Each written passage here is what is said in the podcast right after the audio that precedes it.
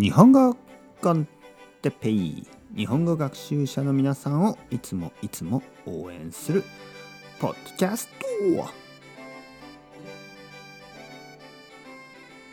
今日は夢が叶うということについて。夢が叶う。はい皆さんこんにちは。日本語コンテッペイの時間ですね。元気ですか。えー、僕は今日も元気ですよ。えー、今日は夢について話したいと思います。夢。皆さん夢がありますか？夢というのは目標と同じような意味です。目標。例えば日本語がペラペラになりたい。ね、日本語がペラペラになるのが僕の夢です。とか、えー、日本に住むのが僕の夢ですとか皆さんはどんな夢がありますか、ね。えー、まあ家を買うことが夢ですとかね。で例えば家を買う家を買うことが夢の人が家を買うことになりました。イエーイ家を買った。イエーイ家を買った。まあまあジョークですねこれは。えー、まあ家を買うことになってまあおめでとうございます。そうするとその人の夢が叶うということになりました。夢が叶う。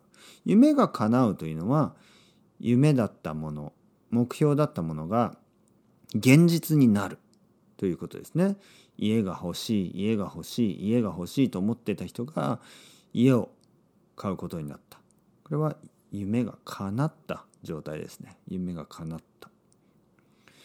夢が叶ったら嬉しいですか？もちろん嬉しいですよね。とても嬉しいです。だけどその後どうしますか？夢が叶った後どうしますか？次の夢次の目標が必要ですね。実は夢が叶った後たくさんの人はちょっと元気がなくなってしまう。その理由は多分目標がなくなってしまったから。ね。だからもし夢が叶った人は早く新しい夢を作った方がいいですね。新しい夢を持った方がいいですね。夢を持ってその夢に向かって頑張る、ね、夢に向かって頑張る。その毎日。頑張る毎日が皆さんを元気にしてるんです。このプロセス。この過程ですね。夢までの過程目標までの過程が実は皆さんを元気にしてるんです。だから日本語がペラペラになりたい皆さん。ね、日本語がペラペラになりたい皆さんはこのプロセスを楽しんでください。この毎日のリスニング毎日のリーディング毎日の勉強は皆さんを元気にしてるんですね。ありがとう勉強ありがとう、ね、そう思うべきですね。はい。頑張ってください。